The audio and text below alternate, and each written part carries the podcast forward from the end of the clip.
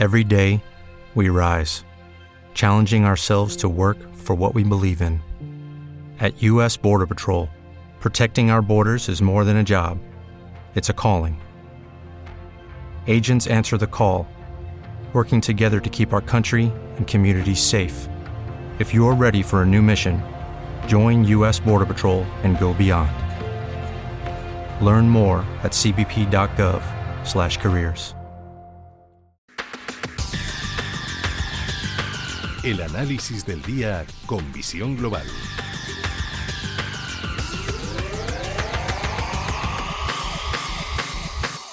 Y saludamos a Juan Ramón Caridad, que es director del Máster de Finanzas FIA. Juan Ramón, muy buenas noches.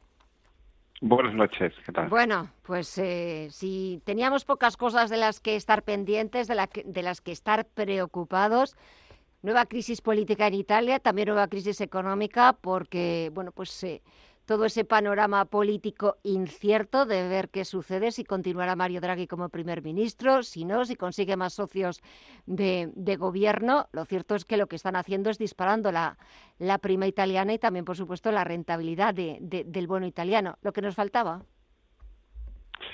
Eh, no ayuda. Está claro que, que Draghi ya ha presentado su dimisión, aunque no se le haya aceptado y poco a poco los tipos de interés a 10 años y la prima se haya calmado. Es verdad que ha sido una mala noticia, un punto más de incertidumbre, sobre todo en Italia, que es un país con unos altísimos niveles de deuda y que pues ya venía el Banco Central Europeo trabajando en medidas antifragmentación, o sea que al final en términos prácticos es ayudar a los italianos a que su deuda no se incremente y, por supuesto, si no tienen al frente del país alguien que garantice un mínimo de estabilidad, pues con un 151% de deuda sobre PIB, eh, complica las cosas. Pero es verdad que el Banco Central Europeo sigue ahí y es verdad que hasta hora de la tarde-noche tenían controlado el movimiento de la prima de riesgo, entre otras cosas, gracias a la gentileza del balance del BCE. ¿Y tienen controlado también la inflación o cómo luchar contra ella? Porque parece que están actuando un poquito tarde. Eso claramente no se tiene controlado y es que desde el punto de vista europeo la situación es compleja porque si Estados Unidos sigue teniendo mucha inflación, allí desde Nueva York a San Diego, ya sea republicana o demócrata, tienen clarísimo que no es tolerable Hoy se está hablando en el mercado de posibles subidas de tipos de interés para julio, que ya no eran ni 50 puntos básicos ni 75, si ya se empieza a poner encima de la mesa la posibilidad de 100, que, que la FED haga unas subidas muy agresivas. E incluso se empezaba a descontar ya que para el año que viene, probablemente por la agresividad con la que van a tener que actuar, ya hubiera hasta alguna bajada de tipos de interés.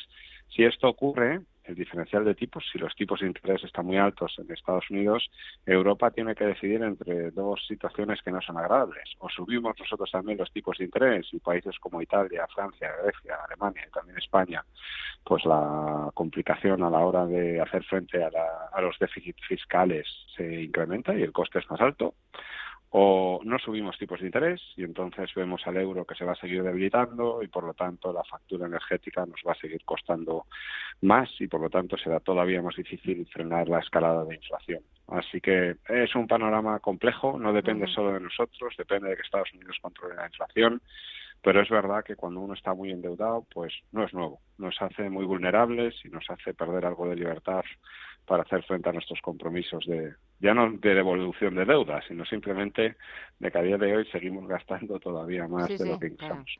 Exacto, seguimos, seguimos gastando como si como si no hubiera un mañana, como si no hubiera que, pagarlo o, o, devolverlo. Mientras en Estados Unidos, tras el dato de inflación que, que sorprendió negativamente a todos porque pensábamos que ya habíamos llegado al pico, pero es que ese pico sigue siendo todavía un poquito, un poquito más alto. Ya empieza a haber voces que hablan eso de subidas mucho más agresivas y mucho más rápidas por parte del Banco Central estadounidense y 75 puntos básicos, que fue lo que subió en junio, parece que se queda corto. Sí, eso ahora mismo a esta hora lo estaba mirando justo para comentarlo en tu programa. Las probabilidades son 30% de que suba un 75%, 70% de que suba nada más y nada menos que 100 puntos básicos.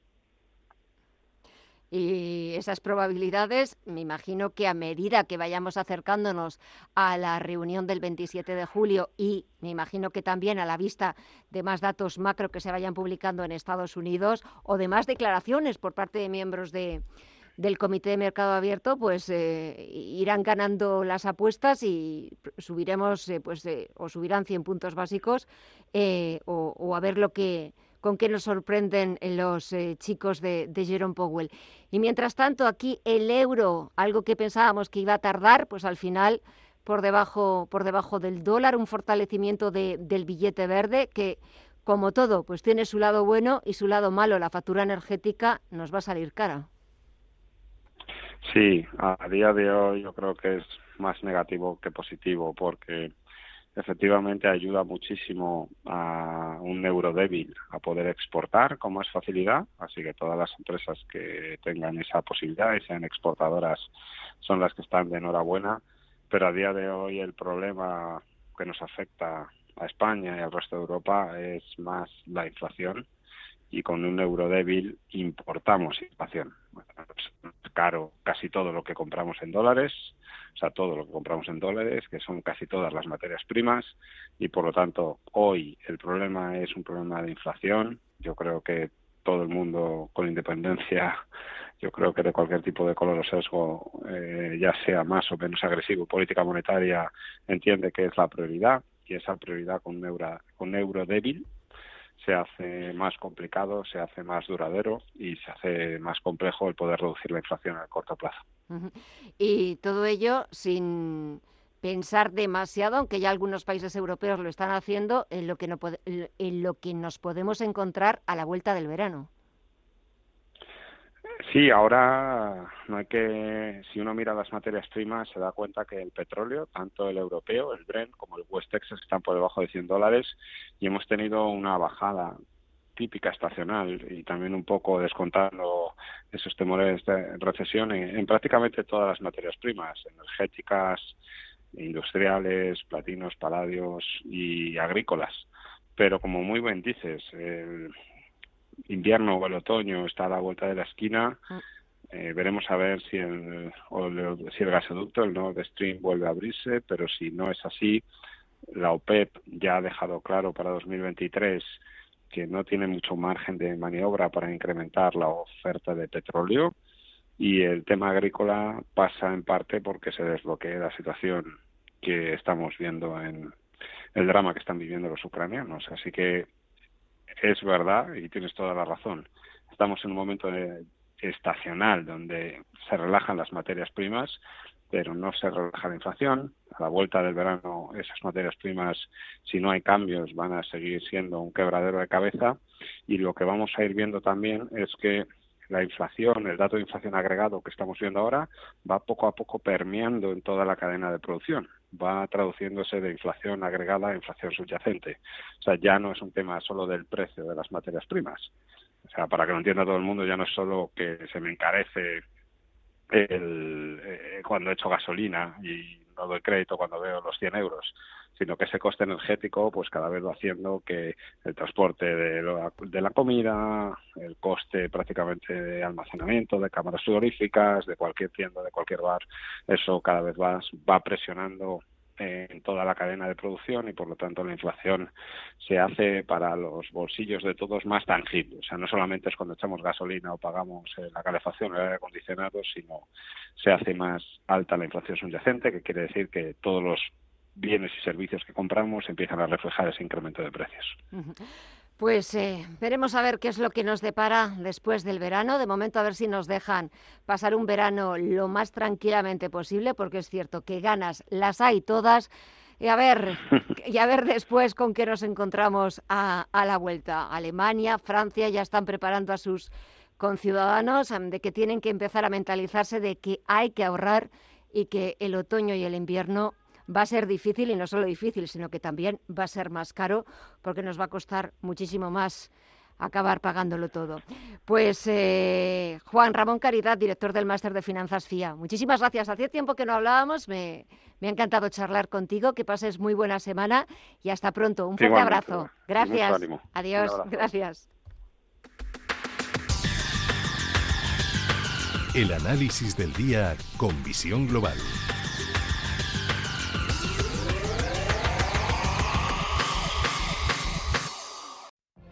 What if you could have a career where the opportunities are as vast as our nation, where it's not about mission statements, but a shared mission? At U.S. Customs and Border Protection, we go beyond to protect more than borders from ship to shore, air to ground, cities to local communities. CBP agents and officers are keeping people safe. Join U.S. Customs and Border Protection and go beyond for something far greater than yourself. Learn more at cbp.gov/careers.